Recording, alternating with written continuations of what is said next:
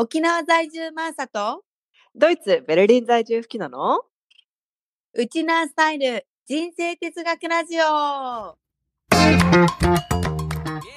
このラジオでは、海外や沖縄生活での日常生活で起こったサプライズを、全世界ウチナーンチの共通ソウル、マックとしてればなんくるないさーを胸に、ウチナースタイル人生哲学として、マーサと吹きのが語り合っていく番組です。私たち二人の超主観的なウチナースタイル哲学ですが、聞いてくださった皆さんの生活のちょっとした知恵となり、少しでも楽しい毎日を送っていただけるようになれば幸いです。皆さんこんばんは、こんにちは、おはようございます。マーサとフキノのウチナースタイル人生哲学ラジオ。今週もやってまいりましたイェイイイェイイあ、マサ、今日あれだね。元気ちょっと元気が、今日元気だった。あの、昨日、ね昨日日曜日で、うんうんたっぷり昼寝したんで元気なんですよ。あ、そうですか。よかったよかった。はちょっとね、回復してるマンさんを見れてよかったです。はい。はい。で、今日はね、ちょっとあの、うんテーマを、はい今まで結構子育てとか人生哲学に置いてきたんですけど、うん、うん。ちょっと私の分野のテーマでね、今日ははい。ちょっと設定してみましたということいやで、楽しみです。はい。はい。題して、起業したい、または起業したてで不安なあなたに伝えたい、マーサ流不安解消メソッド楽しみはい。ちょっと今日はですね、ビジネスのお話を、ちょっとね、私も不安なんですけど、やってみようかなと、挑戦してみようかなと思っております。気になります。はい。はい。じゃあ、ちょっと本題に行く前にね、早速いつもの、今日の小話。ということで、今日の小話はじゃあ、ふきのから行きましょうか。じゃあ、私が行きますか。私、はい。二つあるんですけど、あのー一つは、この週末ね、ようやく、ようやくベルリンに春が来て、うんもうねあ、21度、2度ぐらいまで上がったのあかな。ったかいあったかくて、もう太陽お日様出て、もうみんうんな初めての、初めて、今年初めての半袖日和だったんですよ。おー。で、もう。ね、もうね、世界がキラキラして見えて。で、しかも、それが伝わるんだよ。もう全員浮かれてる。もう全員。もう外にいる人全員浮かれてて、もう全員ニコニコしてて、全員優しくて、もうなんか、もうみんなね、もうどこからこんな人出てきたっていうぐらい、うようよ うようよみんないろんなとこから出てきて公園とかでもみんな寝そべってんのよ。もう太陽の光を高だね。ね。ここぞとばかりにもう楽しもうと。で、私たちもうんうん公園でさ、その親子たちでピクニックしたり、このうん子供たちもね、あ、お日様の下で遊んだりとかして、もうすっごい良くて、いやー、うんやっぱり太陽の力って偉大だなってね。ちょっとあまりにもね、人の表情、仕草、態度が違いすぎて、もっと衝撃を受けちゃった、私。いや、でもわかるな、うん。本当にね、なんかね、お天気の威力すごいよね。そうなんですよ。よくなんかほら、お日本でもさ、東北に行けば行くほどちょっと鬱っぽくなりがちって言うじゃない、うんうんうん。もうほら、ほんとそうなんですよ、ベルリンは。もうずっと曇りで。よう言うだからももんね。う、本当にもうこのお日様がね、本当にもう眩しかった。眩しかもう夢のような出来事でした、私たちにとそ。りゃさ、南米の人は陽気よね。そうそうそうそうそうそうそう。太陽があるからね。そう。いやー、偉大でしたよ。はい。これがまあ、えーハッピーなこと、一つね。はいはいうようようようよ、いろんなとこから人が出てきてました。で、はいえっ、と、もう一つが、私あの、ビザのね、あの、うん滞在のビザの更新が8月にあって、で、うん。まあ、私のこの条件からして、まうんうんあ、。子供がいるドイツに、まあ、ドイツ人と結婚してっていう状況からも、なんていうの、パーマネントビザ、はい。あの、無期限のビザが、うん。あの、ピザじゃない、ビザが、あの、うんうん一応条件を満たしてるのね。うんで、結構周りの友達もみんな結構、この、なんていうの呼ぶんだろうね、日本語で。永住なのかな？永住ビザみたいなのを持ってて、うんうんうんはいはい。すごい簡単だったよって言って。で、うん一応ドイツ語のレベルも求められるのよ、このパーマネントになるへえ。と。うんうん。あのー、B1、あの、A1、A2、B1、B2、C1、C2 ってあるんだけど、レベルが。うん。で、B1 があればいいって言われてるのね。はいはい。で、はい、私一応 B、B1 の、あのーコースは終了してるんですよ。はいはいはい。でも、あのー、テストは受けてないので、資格としてちゃんと証明できる、しょ資格っていうか、この能力として証明できるかって言ったらできないけど、コースを終了ししましたっていう証明はできるのね。はいだからそれを持っい。て行って、大丈夫だよってみんなに言われて、もうすでにビザ審査取った人たち。うんで、一応、パートナーと一緒にこの面接に行って、うんで、この面接の時に一応ドイツ語ちょっと試されるの。でも、うんうんうんそのみんなが言われたのって、大体、あなたの目は何色ですかとか、あなたのはいはい身長はいくつですか？とか、もうすんげー簡単なやつなのよ。うんうんうんあの、答えるのに。うん。あ、で、これで答えたら、あ、オッケーオッケーみたいな感じで、ゆるくパスするんだって。話に乗ると。で、はいはい私もこれでいけるだろうと思って、行ったら、この、うんこの間あったんですよ、ベビザのアポイントメントが。でも、マティアスと一緒に行って、で、あのーまあ、そもそもね、私たち4月の頭に行ったので、早すぎると。うん来るのが早すぎるから、また後で来いって言われたの。8月だからね、私のビザが更新されるのが。まあ、切れちゃうのが、今持ってる。だから8月までか、4ヶ月前はさすがに早すぎるから、次来てほしい、もう一回来てほしいんだけど、まあちょっととりあえず進められるか見てみようっていうことで、進めていったんですよ。ちょっとあの、うん強気なおばちゃんがね、面接っていうか、このアポイントメントの人だったんですけど、お役所の人。ね、うん。で、なんかマティアスとわーわーわーわー喋ってて、私は隣でね、ニコニコして、すべてはわからないけれども、いかにもわかっているかのように、はい、相槌を打って。佇んでたと。はい。そうそうそうそう。で、来ましたよ、私に質問が。で、はいちょっと、おばさんが、私のこと見なさいって言って、私がうん。ちょっとマティアスのとこ、不安げにマティアスのとこにいたら、いや、マティアス見るなって言われて、私のとこ見てて、お、来たぞ来たぞ、何が来るかと思って、あの、うん。目の色かな、身長かなとかって思ってたら、もうすんげー長い文章で、すんげー複雑な もので、あなたはあなたのドイツ語の能力について、この世界でやっていける自信はありますか？あなたはこの能力をどう思いますか？みたいな。すんげー長い質問が来たのよ。もう私も全然わからなくて、もうその、なんか、もう、ポカーンって口が 開いて、私の頭の中では、あの、小田和正の、ラーラーラー、ラー言葉にならない？い。言葉にできないが流れてたんですよ。もう、あまりにもなんか突拍子のところからもう、突拍子もないところからなんかバーンって頭を打たれたような感じがして。え、目の色とか、身長とかじゃないの？ラララみたいな。わかりませんみたいな。言葉にできなかったわけですよ。あの切ないほら曲がずっとね、頭の中でリフレインしてて。もう、うわー終わったと思って。ね、うん私が答えたのがね、その、うんアンビッションって言ったんです。アンビッションっていう意味はね、ちょっとだけって意味なんだけど、もうね、全然的を得てない回答なんですよ。もう苦笑い。もう苦笑い。あ、もうダメだみたいな。その面接官も、ダメだみたいな反応して。で、マティアスも、もう帰り道、あ、もうちょっとドイツ語頑張ろうみたいな。もうね、ええー、みたいな。聞いてた話と違うって思って。もうね、ズルはするなと私に神様が伝えてるんだと思って。ねなるほどね。もう、もうちょっとやっぱりドイツ語真面目にね、取り組まなくてはいけないなと思わされた出来事でした。ええー、面私白。はいラッキーで、私ラッキーで生きてきてるから、あ大丈夫だろうってちょでもさっと舐めてたんだよね。でもラッキーよね、4ヶ月前に知れて。あ、そうですね。そうですね。それ8月だったらやばくない？そう、本当言葉にもできない、できないどころじゃない。どころじゃないでしょビザくださいって感じだけどさ。今あと3ヶ月あるから。そうそうちょっとそうですね。はい。うん、そうそうそう。よかった、ちょっともラッうちょっとね。日常会話をね、鍛えていきたいなと思うんだけど、いや、あんな複雑な質問もないよなと思いつつ、やばい、面白い。もうこれは神様からのね、お告げだと思って。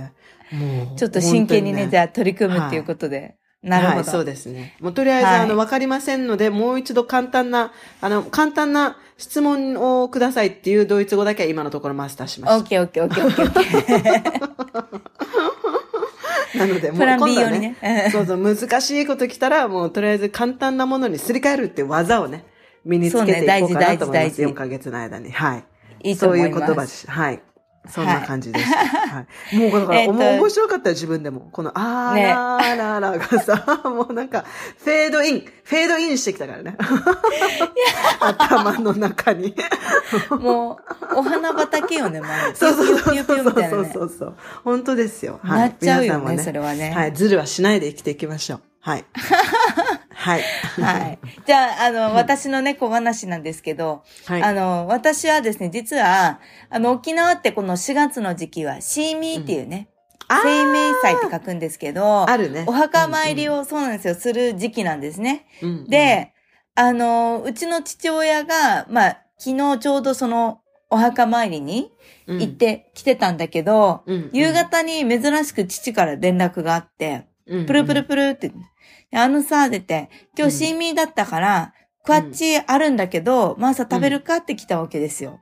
でうん私実は、東京に出て戻ってきてから、クワッチが大の好物になってしまって、そうなんだ。そうなのよ。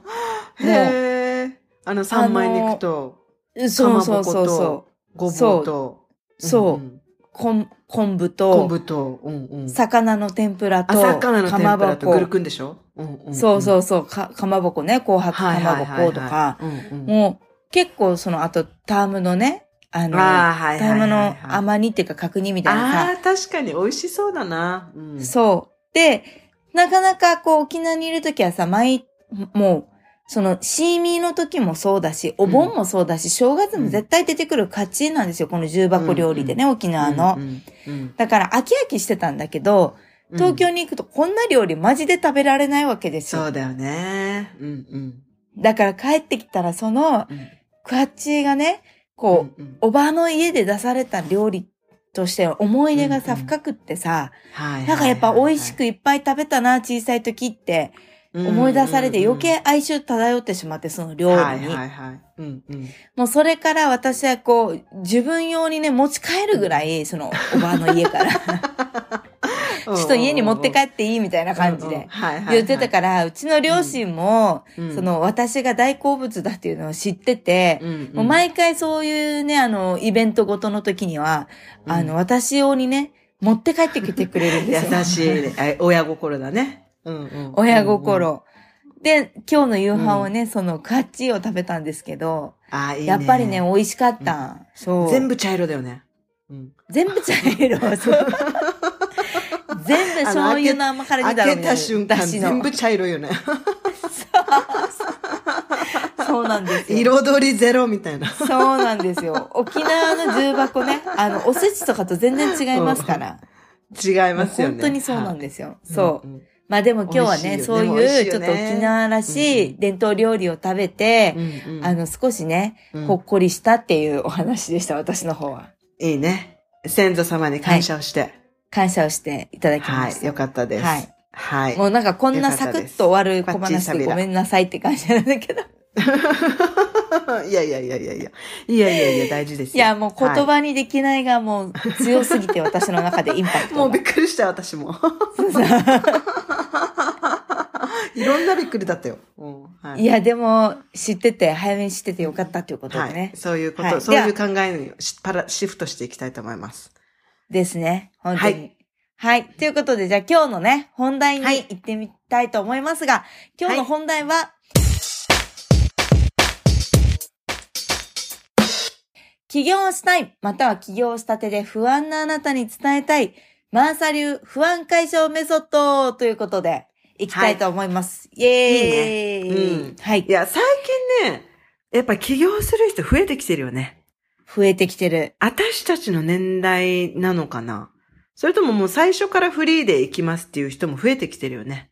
うん、増えてきてる、増えてきてる。うんうんなんか、ね最初は自分の周り、自分が起業したから、その周りに、やっぱいる人って近しい人が多くなるじゃない類友で。うんうんうんそれでかなーって思ってたんだけうんど、うん。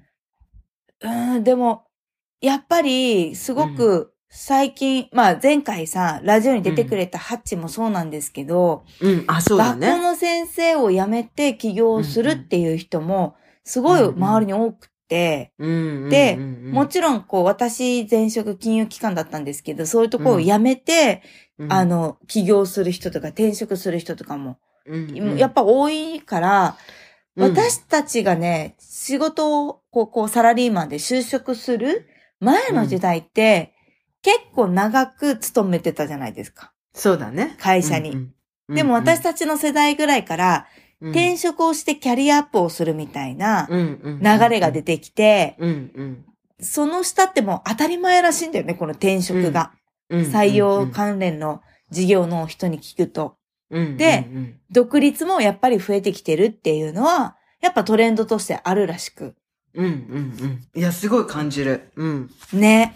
うんで、、今って、まあちょっと2、3年前まではさ、1億、あの、フリーランスになるっていうか、あの、なんていうの？人口がね、1億人にフリーランスがなるみたいな感じの時代に突入だみたいなことが言われてたわけですよ。ノマドもそうだったと思うんだけど、こう皮切りにね。うん。、で、私が起業してからなんでこのテーマにしようかと思ったかというと、起業してからね、うん、結構な人数が私のところに、あの、相談に来ることが多かったんですよ。うんうんうん。なんか起業した時の、まあ状況だったり、なんで起業したのかとか、うんうん、どういうふうにこう事業を進めてきたのかを話聞かせてくださいとか、うんうんうん、まあ自分が次やる事業が、こうどうやったらうまくいくかっていう相談に乗ってほしいとか、うん、なんかこうういう、あの、私もね、経験してたコンサルを、を受けるとか、例えば資格を取るとか、うん、なんかこう、スクールを開講するとかさ、なんかそうういうので、アドバイスとか、業界のこと教えてほしいですとか、本当に結構いたんですよ。ん、でうんうんなんかそういう話をまた最近も多かったので、うん、なんかいつもやっぱり答えがね、最近はすごくまとまってきたところがあって自分の中で。うんうん私流なんですよ。あくまでもね。うん、もいっぱい世の中には、こう、ノウハウ本とかメソッド本って出てるんですけど、あくまでも私が起業して、今、起業しようとしてるとか、起業に興味あるっていう人にうん、するなら、私はこういう話をしたいなっていうのを今日ちょっとね、フキノと一緒に話し合っていきたいなと思っています。はい。楽しみです。はい。はい。はい。うん。で、早速ね、話をちょっと私のところでしたいなとは思うんだけれども、うん、その前に、実はフキノもキャリアとしてはね、就職を東京でしてから、うん、あの、転職をして、その後にフリーランスになって、海外に来てるじゃない、ちょっとその時に、うんうん。私がすごいびっくりしたことがあって、うんうん。当時当時？30歳ぐらいだったっけ、フキノが。?30 手前だったね。うん。30手前、20代後半か。29とか。あのうんうん。そうそう、本当に大手の雑誌編集者に勤めてて、フキノは。うんうん。みんなが知ってる雑誌？で うんうん、もうデスクに昇進だよ、みたいなところで、自分の夢とか、まあなんだろう、自分の人生の夢みたいなものを選択して、うん、選択を変えたじゃない？その、うんうんうん。昇進とか、会社に残るキャリアアップよりも、うんうん、違う働き方をシフトしたじゃない？うんうんうん。な、それに抵抗はなかったのかっていうのを私はずっと聞きたかったわけよ。いやー、そうなんですよね。私はね、あのーマーサはちょっとつも、考えるちょっとつ盲信だと思うんだけど、私は、うんうんうんあの、考えずに、もう見切り発車しちゃうタイプで。あのーえそう？そうそうそうそうそう。もうとりあえずやってみようと思ってやってみちゃうタイプなんですよね。だから怖いっていうよりも、ワクワクの方が大きかったかな。でもその分、その分、うんおすすめしないんですよ、私のメソッドは。っていうのも、そうなの？あの、後悔するので、よく考えないと、やっぱり。いや、楽しかったよ。楽しかったことに何の悔いもないし、こう自分のやったことに悔いもないけれども、あ、もうちょっと賢くやればよかったなっていうふうに思ったりはするよ。はいはいはい。うんうん。いやこれ考える諸突盲信でも同じだから。あ、そうなの？うんうん。うん。やっぱ後悔というか、うんもうちょっとこうしたらよかったなみたいなのは私もあります。うん、あ、そうか。そうか。じゃあ、うんでも、でも、私もそういう意味ではちょっとそういうタイプなのかな？とりあえずもうやってみたかったんだよね。やってみたい気持ちの方が大きかったかな。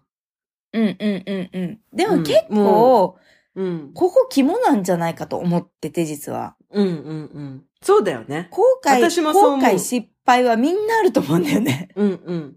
あのね、好きの力が強ければ強いほど、ジャンプ力があるから。そうそうそうそう私そう。はもう、このね、20代後半シングル、当時の彼と別れて、あ、一人目になりました。でも一人で自由な時間はもう今しかないと思って、もう今しかないから、今しかできないからもうやろうって思ったんだよね。はあ、うんうんうん、えほら、よくさ、例えば、うん。会社員から外れてさ、うん。フリーランスになったら、うん。仕事つが入ってこなくなった時のさ、収入の保証ってもうなくなるじゃない？うんうんうんうんうん。そういう不安だったりとか、じゃあ例えば、うんうん。フリーランスになるために何か新たに資格とかなり、なんか次の収入源をこう足しになるようなものを作ろうとか、そういう準備とかをしてたの？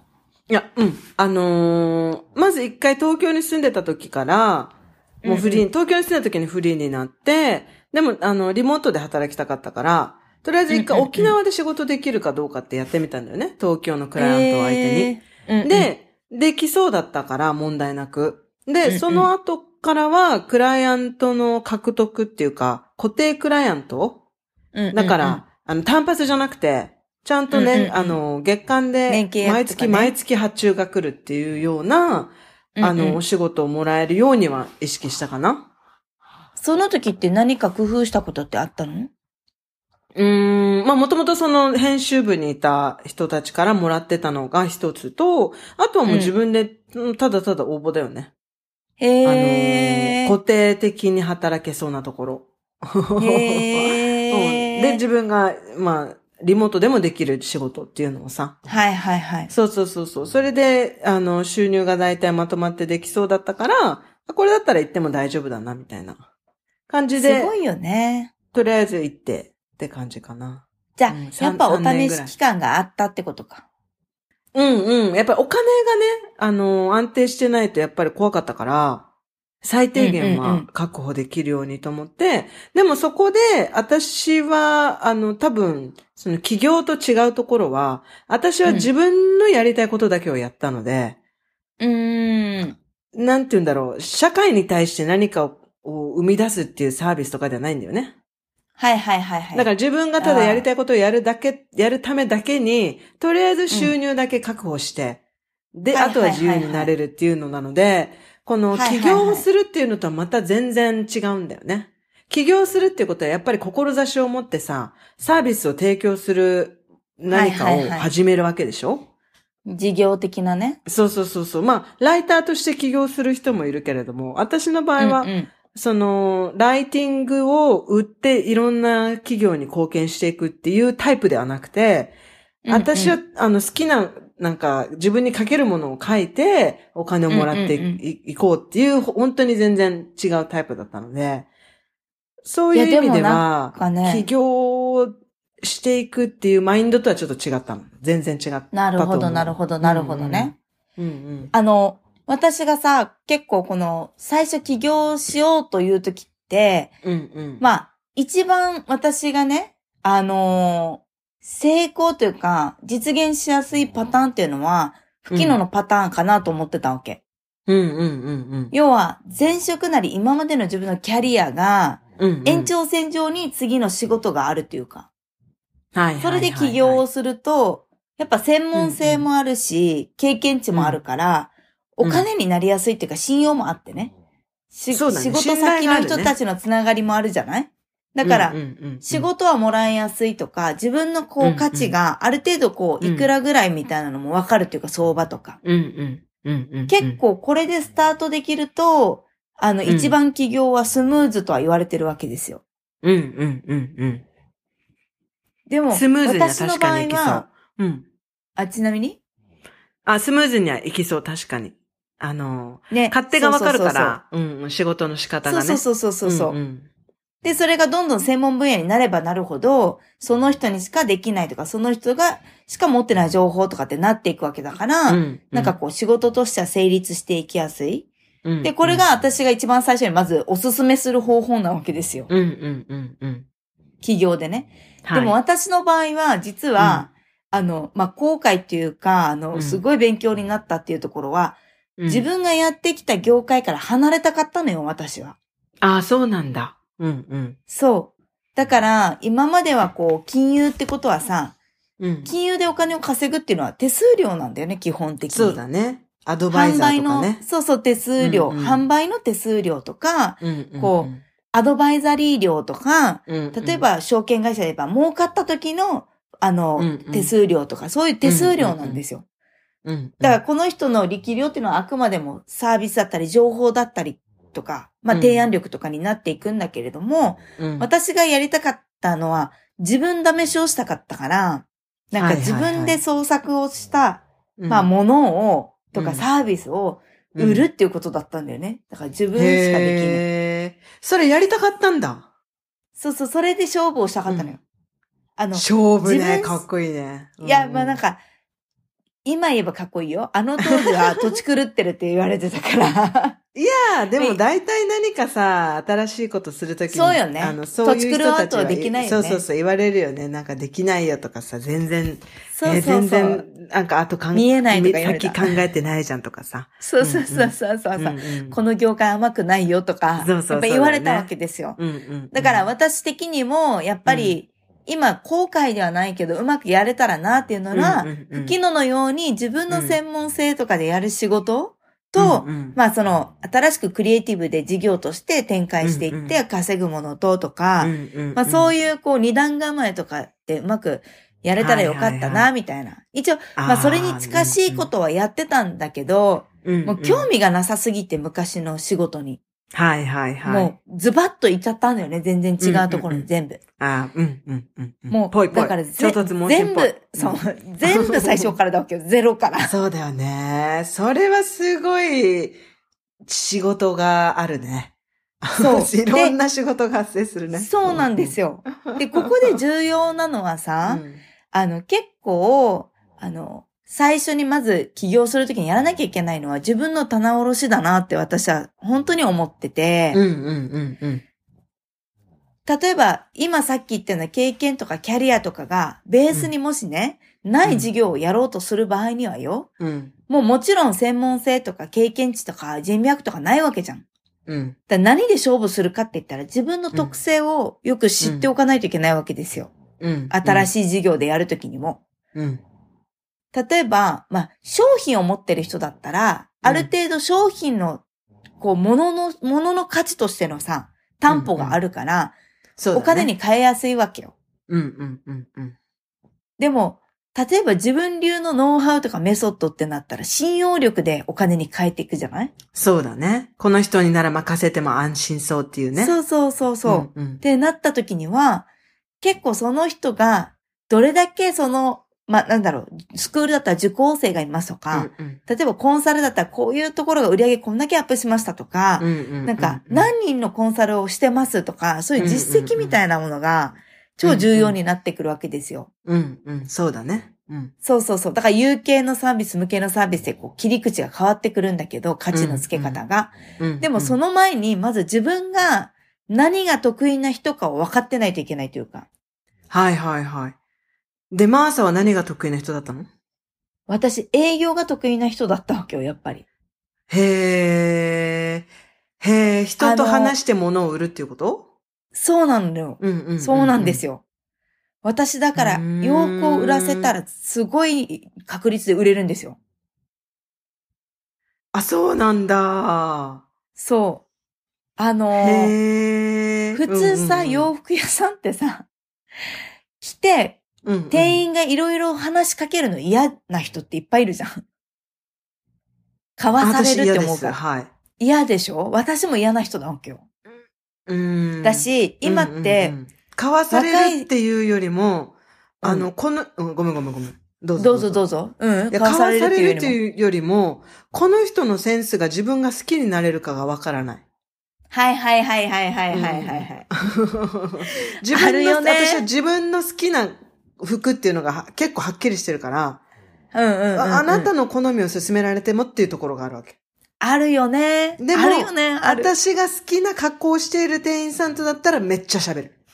はいはいはいはいはいはい、はいむしろアドバイスしてほしい、うんうん。そうそうそう、そういうことですよ。そういうこと。うんうんうんうん、だし、あの、うなんならやっぱり買わされるんじゃないか、なんか余計なものまで提案されるんじゃないか、断りづらくなるとかは、いろんな心理上。状況が発生するから、うん。基本的にみんな、あの、ちょっと、進められるのって少し距離を置いたり、うん今のうんうん現代人というか若い世代はさ、特にネットで物を買うのに慣れてるから、ああ、対面営業っていうのは、業ちょっとまた違う価値がで、あ違う価値出しをしないといけないわけですよ。うんうんで私そこら辺が結構長けてるなってやっぱり思ううん。のは、へえ、面白い。意外なマーサ。うんうん、そう私の知らないマーサ。あ、うんうん本当、うんうんうんお店に来た人9割が買っていくのよ。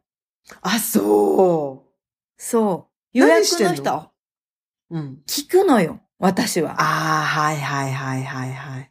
何を探しに来たんですか、とうか、んうんうんうん。なんでうちに来たんですか？とか、ああ、なるほどね。もう自分、もお客様自らに納得させると。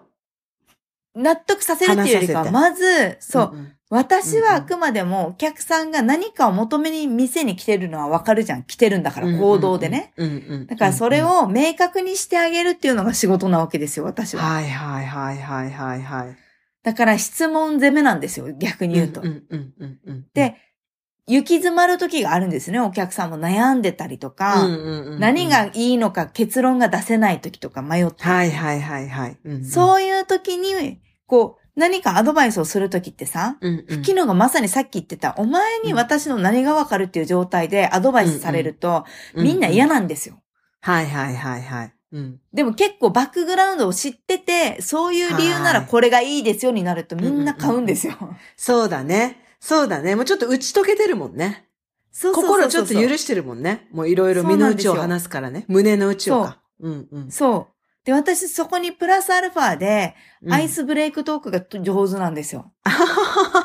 例えばなんですけど、結、構おじさまたちがあの私の魅力に虜になるんですけど、うんうんうんうん、あの、すごい車とかクラシックカーとかで来たりとか、はいはいはいはいはい。これをゴルフで着ていきたいんだよとかってなったら、その分野の話を聞くんですよ。はいはいはいはいはいあはい。れ珍しい車じゃないですか？とか。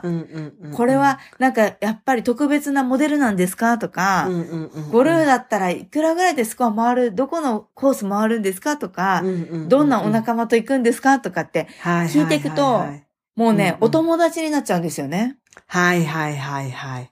スナックマーサね。私は、そう、スナックマーサなんですよ。だから、要はね、私の棚卸しをした時に、うんうんうん、私はアパレルで洋服を作ることも上手じゃないし、専門もないし、うん。経験もないんだけれども、うんうん。このものをこう誰かに届けるときには、そのものの良さを伝えるとか、相手がこういう情報が欲しいとかっていうのを、探、探るのはすごいやっぱり、今までで金融機関でやってた営業の仕事が効いてるっていうのが分分かったんですよ。へだからーうんうん。大事なのは、動詞レベルで、動詞ね、自分の、うんうんあの、動く動詞よ、動詞。うんうん動詞のレベルで、うんうん、あの、何が自分は得意か、何が楽か、何が相手の反応がいいかとかね。そういう基準で、うん得意なものを一応見つけておくのは重要なんですよ。あー、それ聞いたことある。好きなことを動詞で言えっていうね。そうそうそうそう。サッカー得意なこすることを。ととかさ。そうそうそう。サッカーの中でも、例えば戦略を練るのが得意なのか、ここ一番でゴールを決めるのが得意なのか、パス回しで状況を把握とか、チームメイトを盛り上げるとか、いっぱいあるのよ、サッカーをするの中でも。そうだよね。そうだよね。そうそうそうそう。その中のどこ、どこが得意かっていうのを。結構自分が分かってると、事業の中でここが売り、売りポイントだっていう強みが見えてくるんだよね。へー。うんうん。っていうのは結構この事業を始めるときに、うん。あの、推しポイントを商品だけじゃなくて、独自のメソッド、独自の売り方、独自のビジネスモデルみたいなものをうんうん考えるときにはやっぱり重要だよなっていうのはうん。改めて今感じてて、へー。でもその棚卸しってどうやってやったの？書き出すの？全部。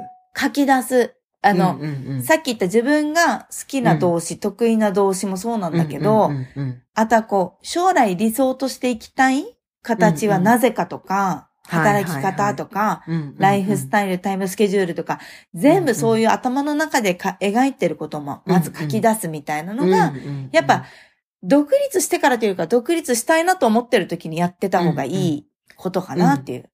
うん。で、これは結構、その時に、客観的にね、そうだよねって、やっぱり言ってもらいたいじゃん、答え合わせ的には。うん、うん、うんうん。そういうのを、こう、周りの仕事仲間だったり、うん友達だったり、家族だったり、いろんな人とそれの意見交換をしとくのはいいと思なるほどね。なるほどね。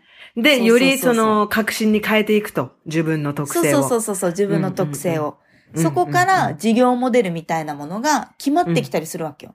人と会うのは難しいっていう人はオンライン販売の方が合うかもとか、例えば、私は商品を作って売るっていうよりも、話すのが上手とか説得力があるとかだったら、うん講師業とかの方が向いてるかもしれはないいし、はいはいはい。うんうん。なんか聞くのが上手だったらコンサル業の方が向いてるかもしれないとかさ。そうだね。うんうん。あとは、人脈が多い人だったらコーディネート業の方が向いてるかもとかさ。うんうんうん。なんかいろいろこうそういう特性から業、うん。この事業モデルを考えるっていうのはいいのかなと思います。そうだね。うんうん。好きなことに加えて、できることを探していくのね。そうそうそうそうそうそうそうそう。うんうんで、やっぱり二つ目が、うん。うん。あのね、起業したての人たちに襲いかかる誘惑みたいなのがいっぱいありまして、実は。うんうんうんうん。あの、いろんな人たちというか、あの、資格を取っといた方がいいんじゃないか。うん。とか、なんかコンサルを受けた方がいいんじゃないかとか、うんうん、なんかいっぱいなんかあの、あるんですよ。不安なそう時だね。そうだ、なんかちょっと、やっといた方がいいんじゃないかって多分思うよね。そうそう。SNS でもさ、出てくるじゃない、うんうん。でも、はっきり断言すると、もうごめんなさいね、バッサリ切られる人もいると思うんだけど、ああれはあなたの不安につけ込んだサービスですからって言いたいわけ。でもそうだよね。うんうんうん。そう思う。でも世の中、そう、ビジネス自体がそうなんですよ。そう、だから私もそう思った今、そう。やっぱり、人が儲かる話とか、得する話にみんな弱いんだよね。で、それ、そうそうそう特に無形のサービスだとね、そういうのに乗っかってお金払っちゃうんだよね。そう。うん、あの、何ヶ月にいくら月賞なりました、年賞いくらになりましたとか、うんうんこんだけしか働いてないとか、好きなことで稼げるとか、いっぱいこうん。うんう、キーワードってやっぱあるんですよ。うん。でも、私がやっぱりあえて伝えたいのは、うん、世の中にあるビジネスはすべうんうん。て誰かの不安とか何かの問題解決のために作られてるものだから、うん、まあ、あの、自分の不安が強ければ強いほどそっちに引っ張られちゃうっていうことなんですよね。うんうんそうだよね。だから、自分を信じてと言いたいわけよ。いや、でもそうだよね。その信じる力をつけるために、棚卸しがきっと必要なんだよね。そう。で、棚卸しをして、あとは検証する必要があってて、うんうん。あの、検証をするためにはまず行動をして、やっぱりやってみないといけない。トライしてみないといけないんですよ。はいはいはい。うんうんで失敗大いに歓迎ぐらいのプラン B まで考えておく必要があって、うんうんうんうん。失敗をね、恐れにしちゃダメなんですよね。なんか。失敗しないと包まないところもあるもんね、きっと。そうそうそう。だから、うんうんどっちかっていうと、検証という言葉に変えた方がよくて、うんうん自分が今思ってるこういうサービス、こういう商品でやってみたいなって思ってたら、うんうんまずはそれを、なんかこう、ある程度数字として分析できる期間とか、数量とか回数とかを設定して、うんまずそれを一回やってみるみたいな。うんうんでうんうまくいった例、うまくいかなかった例みたいなものをやっぱ分析して、うん何がやっぱりうまくいくかの自分なりの答えをうんうん見つけることに注力した方がいいと思ってて。そうだね。そこでよりオリジナリティがきっと出ていくんだよね。そうなんですよ。やっぱりこういう事業はね、うん。あの、コンサルをつけるのもいいんですけど、私もつけたんだけど、うんうん。やっぱりやらないとね、わかんないんだよね、答えが。うんうんうんうん。そうだよね。あと、人が提示してる答えが自分の答えに当てはまる保証はどこにもないんですよ。うんうんうんうんうん。で、私の言われた通りにやったらいいですよ、みたいなこともよく言われるんですけど、うんうんうん。そうするとね、やる人って誰かの言われた通りにやれば成功するってなると、責任の所在がずれるんですよ、自分から。うんうんうん。だから、うまくいかなかった相手のせいになっちゃうんですよね。うんうんうん。そうすると失敗もやらなきゃよかったってなっちゃううんオチになるわけよ。はいはい。はいはい。はいはい。やっぱね、自分の事業自分に責任を持つ。自分のこう決めた働き方は自分に責任を持つっていうところを結構もう、こう念頭に置いて、うん大いに失敗、大いに挑戦、うんうんなんかどんとこいぐらいの感じでね、言ってもらいたいなと。そうだね。継続しした時にやっぱ、ちょっと見えてくるね、うんうん。答えがあると思うんですよね。でもさ、この私、その失敗とかマーサの言ってることもすっごい、あ、すごいためになるなと思いながら聞いてたんだけど、このさ、うんうん失敗とかを、やっぱり、あの、そこで検証中にね、へこたれずに、うんうん進んでいく力っていうのは、やっぱりこの最初の、この自分がやり遂げたい何かみたいなのさ、自分がうんうんこんなんていうの、目標としているものに達成することへのパッションとかさ、好きっていう気持ちだと思うんだけど、マーサは何だったの、うん。あ、もうじ、自分は自分に価値があると思いたい。いいね、自分はでその答きるっていえ。う信じる。あ、なるほどね。え、何かさ、この、なんていうの、動機になるのはそれなのね。やっぱり自分で自分の価値を高めていきたいっていう。それが動動機っていうか、モチベーションなのけ？そうそう。なんかどっちかっていうと高めていきたいっていうよりも、うんうん。私はその当時、うん。なんかこう、シングルになってるし、子供を産んだ時で、うんうん。なんか社会からのこう、隔離感というか、うんうんなんか今までバリバリ仕事してた私かはいはいはい。らかなり離れた世界で生きてたんですよ。うんうん。だから、自分がもう何者かわからないみたいな不安しかなかったんですよ、わかるわー。はい。これわかる人多いと思うんだよね、子育て中のお母さんって。超思う。うんうん。特にこの3歳、だってもう4歳ぐらいまでね。そうそうそうそう、ん手が手が離せないからしね。うんうん。でも自分の人生の優先順位はすごい変わってはいるのは確かで、うんうんでも自分がいなくなっちゃうっていうか、うんうんその自分を取り戻したかったのよ、私は自分のために生きたいんだよね。子供のためじゃなくて。そうそう。そう。まあでも、それが強いては子供のためになると思ったわけ。うんうんうん。いや、そうだと思う。うん。そう、うん自分がやっぱり人生に対して、なんか、なんだろう、こう、生きてて楽しいとか生きてて、生きてる感じがするっていううんうんうん生き方をしているお母さんの方が、うんうんなんだろう、誰かの愚痴を言いながらとか、うんうん誰かうまくいかんとか、うんうんもういつも貧乏だわとかって言うよりも、なんか、今貧乏かもしれないけど、うんうんうん。でもすっごい楽しいことやってるとかなのか、もう今全然仕事うまくいってないけど、でもこれだけはやれたからうんうん。私やっぱり頑張ったわとか、うんうん。な、なんでもいいと思うんだけど、うん。なんかそういうふうに生きてる自分を子供に見せたかったから、うんうん。そうじゃない自分でいることの方が怖かったんだよね、あわ私。かる。すごいわかる。私もこの最初の子産んで、娘産んで散歩してる時に、うわ、どうしよう、うん10年後、ママ何やってるのって聞かれて何も答えられない自分じゃ嫌だって思ったんだよね。うん え、子育てしてますけど、子育てもすごい大事だけど、私はね、子育てを100%すごいもう楽しめてるかっていうと、100%って言い切れない自分もいるのよ。やっぱり、はいはいはいはいいや、子育てだけじゃ満たされない自分っていうのもいて、他にもやありたいこと。だから、この間ね、いつかのエピソードでも言ったけど、もう後悔だらけなんですよ、今死んだら。あれもやりたかった、これもやりたかったっ。言ってた言ってたそうそうそうそう。私のね、このやり、子育てが終わって、自分の、自分のためにもう一度ね、時間を投資して、やりたいことがあるぞっていうのを、やっぱりね、持ってないと、私は、どマーサみたいになんか物足りないなって感じちゃうタイプで。だから子育てに100%投球っていうんだったらもうそれでも全然いいと思うし、なんかもうんうん。う、そういう、それが選択肢で、その人の特性なんだろうしさ。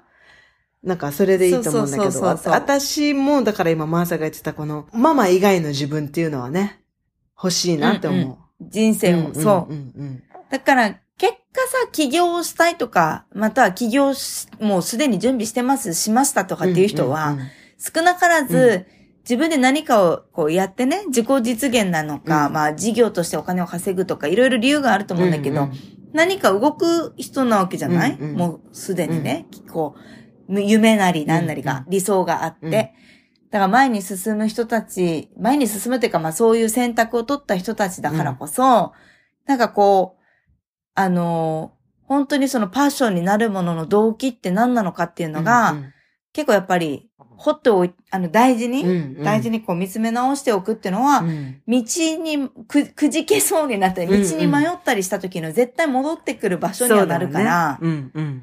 そうそう。うん。だからまあそういう意味では私はやっぱり自分の人生を取り戻したかったみたいなところで、で、自分しかできない仕事をやるみたいな。かっこいい、まあそれでちょっとものづくりに入入ったわけなんですよ。うんうん。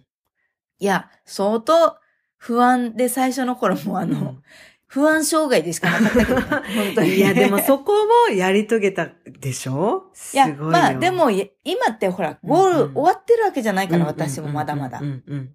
まだまだ道半ばだし、うんうん。まだね、起業しうて、ん。あの、5年経ちましたっていう、うんうん6期目になりましたっていう、まだピヨピヨなのうんで、うん。わかんないけど、うんうん。でもこう、今からスタートしようっていう人たちには、こう、仲間だからさ、うんうんうん。あの、思いっきり行けーみたいな感じで、エールを送りたいわけですよ。はいはいはいはいはい。そうだよね。大丈夫、道は自分が答えを出し、自分で答え出してくれるからみたいな、自分がね。だから思いっきり行けって言って、うんなんかこう、大丈夫大丈夫って言いたいわけですよ、はい私は。これがアンサーですね、マーサの。そうなんです。アンサーをまとめる。と。うん。はい、うん今日のアンサーは、はもう自分を信じて行動とトライあるのみでございます。いやー、胸に染みます。はいもう本当にね、トライあるのみだよね。トライしてみないとわかんないもんね。よく英語でも、あの、we will never know till we try とかって言うんだよ、んんそうね。そう、だから、やってみなきゃわかんないから、あのーやれと。そう。とりあえず。とりあえずやろう。うんうん。動いても、うそこに見えてくるものがあるだろうしね。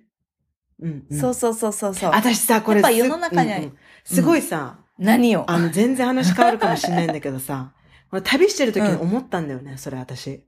この船でへ移動することとがあって、うん。で、うん大きいフェリーだったの。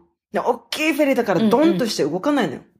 みんな止まってる時は。はいはいはい。で、海が穏やかだとさ、もう、なぎっていうか、本当にね、シーンってしてんの。うわーなんかすっごい、なんか時が止まったみたいな空間だなって思ってたんだけど、この大きいフェリーが動き始めた時に、ブンブンブンブンブンブンブンブンブンブンって言った時に、フェリーが大きいもんだから、エンジン、エンジンのこの、い圧力とかも大きくて、音ね。もう、波がバッサーンバッサーンって起きてきたのよ。の船の周りに。へえ。で、私は、この波の様子を見て、あ、動いたから波が起こったんだって思ったの。でもなんていうの、すごい当たり前のことなんだけど、やっぱり、わかる動かない。と波は起こせないぞと思ったのよ。いい言いや、葉。だからそれね、アクションして初めて波を起こせるんだと思って。波を起こせだね。そうそうそうそうそうそう。それね、旅の時に思った、ふと思ったんだけど、すごい心に残ってて、そのシーンが。そう、本当にね、すごい静かな世界だったのが、いきなりボーン、ボーンって波がね、バシャーン、バシャーンって活気づいてきて、動いてるぞみたいなさ。すごいねそうそうそうそいや、そうう。だからだよね。やっぱ動き出したぞっていうさ。走らんと動かんからねそうそうそうそうそう、うん動き出したぞっていうなんか感覚があったんだよね。だからやっぱり動かないと波が起こらなくて、な変わらないからさ、状況が。うんうんうん進んでいかないんだよね浮いてるだけになっちゃうからね。そうそうそうそうそうそう、だ確から、やっぱりこの波をね、起こし続けるためには動かないとダメなんだと思って。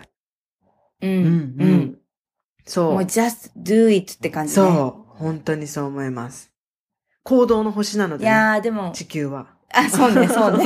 そうですね。そうそうですね。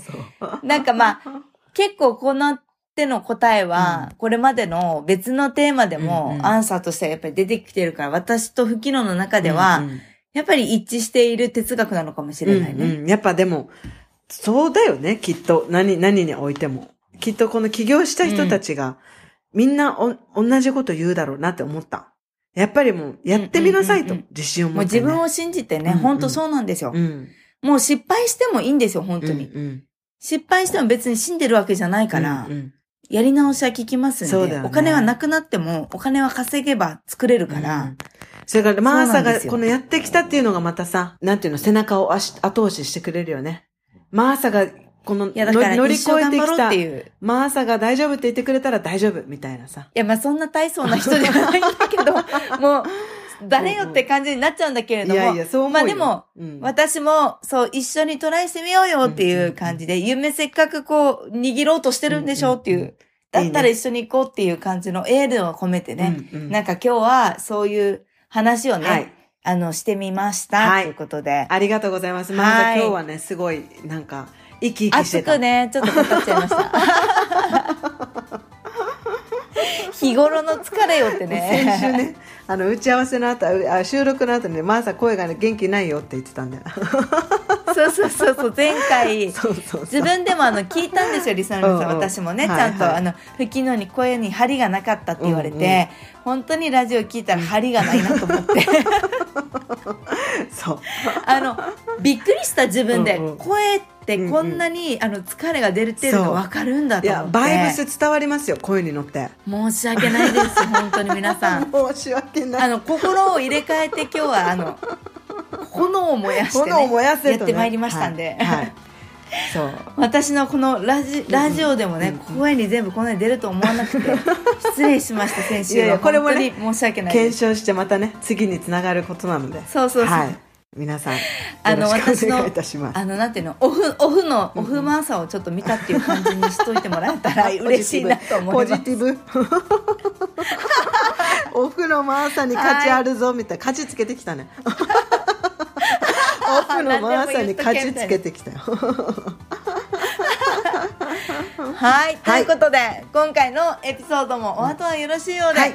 吹野さんじゃあいつものよろしくおはい、願いいたします、い。つものことですけれども、私たちのようなポッドキャスト、Google Play、Spotify、えっ、と、アップルポッドキャスト、アップルポッドキャスト、アップルアップルポッドキャストで 聞くことができます。んで、そこのリスナーの皆さん、まだね、聞いてる、ここで聞いてるよ。だけど、そういえば評価忘れたなっていう人がいたら、ぜひ、ぜひはい。ぜひ評価と、えっ、と、コメント、レビューがね、星あの、つけられる方は。星5つもお願いします、待っております。星がね、あのまあね、いつもこのコーナーではその進捗をね、Spotify の進捗を発表してるんですけれども、2週連続でね、はい。17から動かなかったぞと言ってたものが18になりました。はい。よっおめでとうございます。ありがとうございます。リスナーの皆さん、ありがとうございます18個目の評価をくださったそこのあなた、ありがとうございます。はい。目標まであと12あと個でございます12個でございます。今年ねはい。今のところのね、まずはねと、そこまで私たちも言い続けてね、皆さんにあの背中を押してもらいたいなと思っているので、一緒に波を起こしていける人になっていただけたらなと思います。はい、待っております。はいはいはいありがとうございます。はいそれでは、今週もウチナーマインドで楽しく乗り切りましょう。はマクとしてればなんくるないさん、あなたもハッピー私もハッピー !Have a nice ウィ!ーケンドバイバイバイマーサとフキノのウチナースタイル人生哲学にお付き合いいただきありがとうございました。番組へのご意見やご感想、皆さんの体験エピソードがありましたら、ぜひプロフィールにある E メールアドレスまで送っていただけると嬉しいです。二人のインスタでは、それぞれの日常生活をアップしています。マーサのインスタは、サマンサ野原、samantha.nohara。私、フキノのインスタは、フキノス、FUKINOS にて検索すると出てきますので、ぜひ遊びに来てもらえると嬉しいです。そして番組のインスタでは、二人のチナースタイル人生哲学をアーカイブしていますので、ウチナースタイルアンダーバー哲学で検索していただき、こちらもぜひチェックいただけると嬉しいです。ではでは。